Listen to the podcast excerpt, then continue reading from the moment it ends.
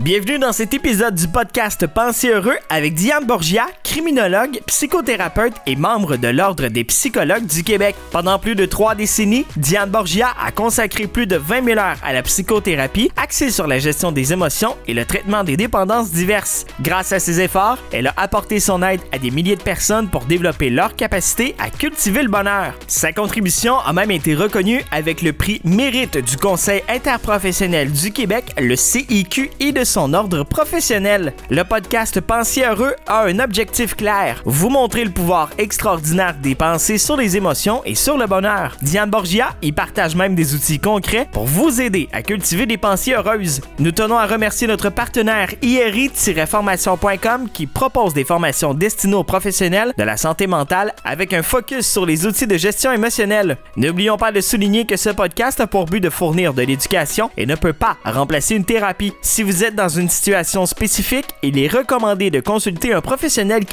Nous espérons que cet épisode vous apportera de nouvelles perspectives. Bonne écoute! Le moment d'accueillir Diane Borgia, criminologue, psychothérapeute, auteure, conférencière, formatrice. Il faut dire ça d'un bon souffle, hein. c'est, euh, comme ça que ça se passe. Bonjour Diane!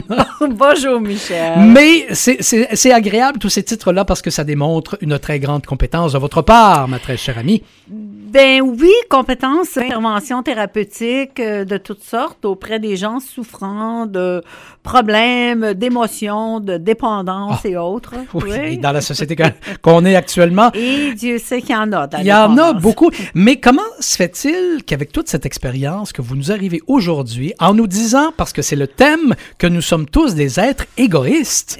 Après ma barre, hein, ça fait un choc hein, de Ben là! On nos mères nous ont toujours dit sois pas égoïste, mon Ben non. enfant, pense aux autres. Hein? Même Ben oui. l'Église nous a conseillé de pas être égoïste.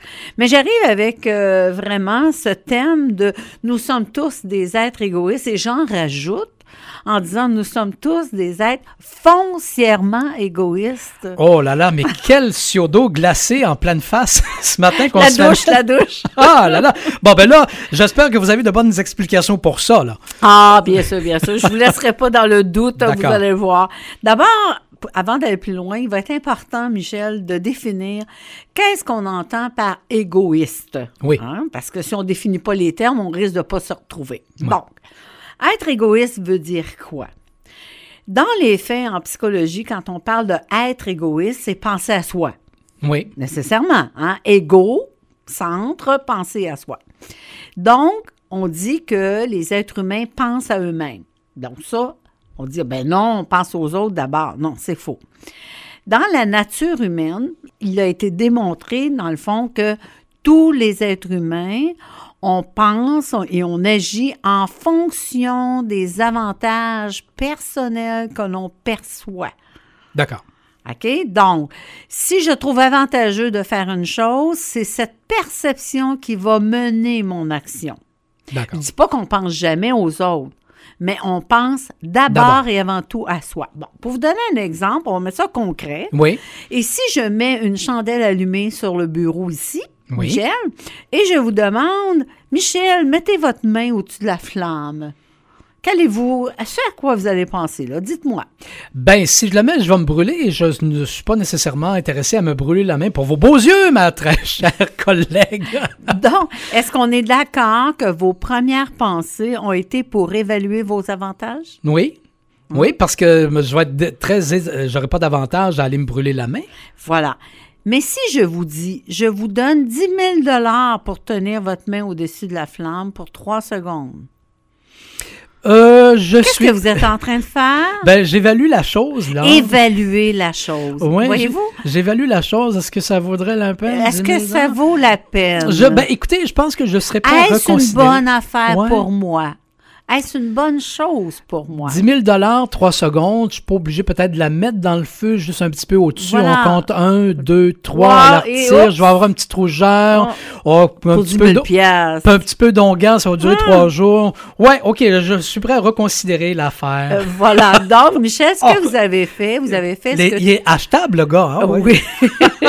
Même 10 000 piastres, une petite c'est correct aussi. Oui, oui, c'est ça. Mais l'important là-dedans, c'est de voir que, dans le fond, pendant tout ce temps-là, vous avez évalué, Michel, les avantages à retirer de passer à l'action.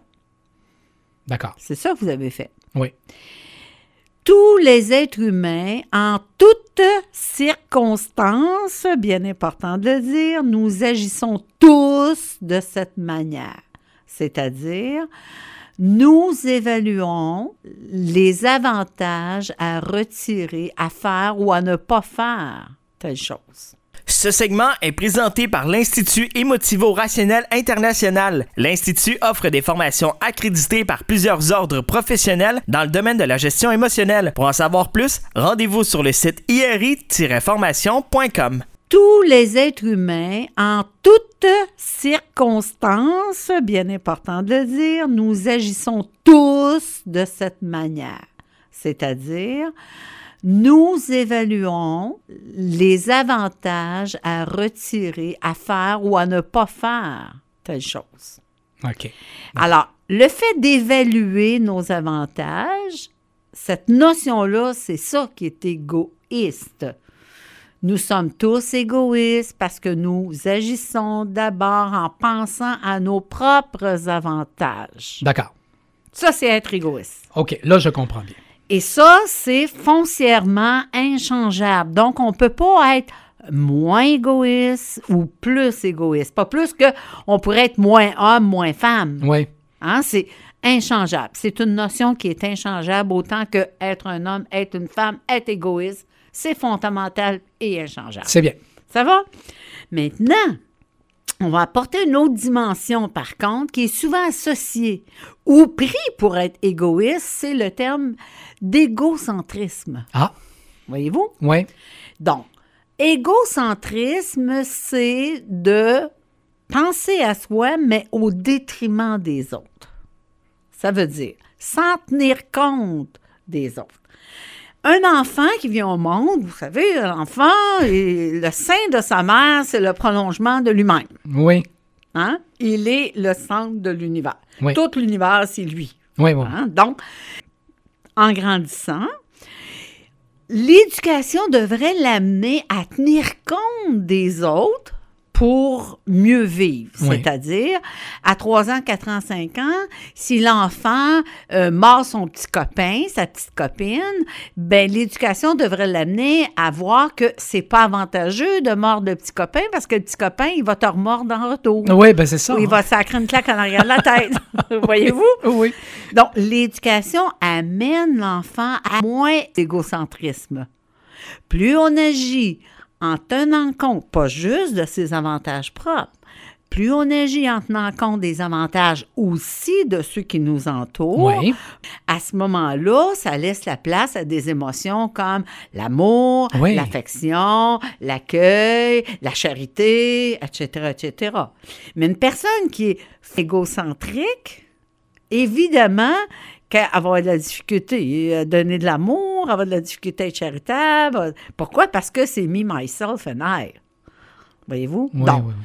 on retient égoïste, ça ne se change pas. Égocentrisme, ça peut se réduire. On peut venir à égocentrique, plus ouvert aux êtres humains. Et l'avantage là-dedans, c'est plus on s'occupe des gens autour de soi, plus c'est avantageux pour nous. Oui, ben on le voit avec les gens qui font du bénévolat. Absolument. Parce qu'ils donnent, ils donnent et ils se sentent bien après avoir aidé, après avoir passé peut-être euh, une demi-journée avec une personne âgée, à l'aider à faire quelque chose, à faire des commissions, faire des choses du genre. On voit et on entend beaucoup les gens qui sont qui euh, vont fréquenter les centres de bénévolat qui en retirent un grand bien.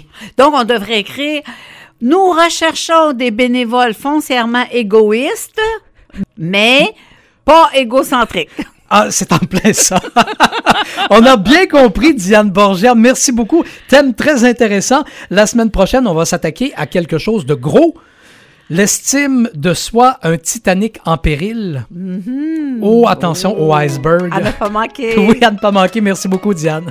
Ainsi se termine cet épisode Pensez heureux de Diane Borgia. Pensez heureux est rendu possible grâce à notre partenariat avec IRI-formation.com qui propose des formations professionnelles centrées sur le bien-être émotionnel. Avant de clore cet épisode, nous vous remercions chers auditeurs et auditrices pour votre fidélité et un merci spécial à Audrey Rossi pour sa musique. Nous vous disons à la prochaine.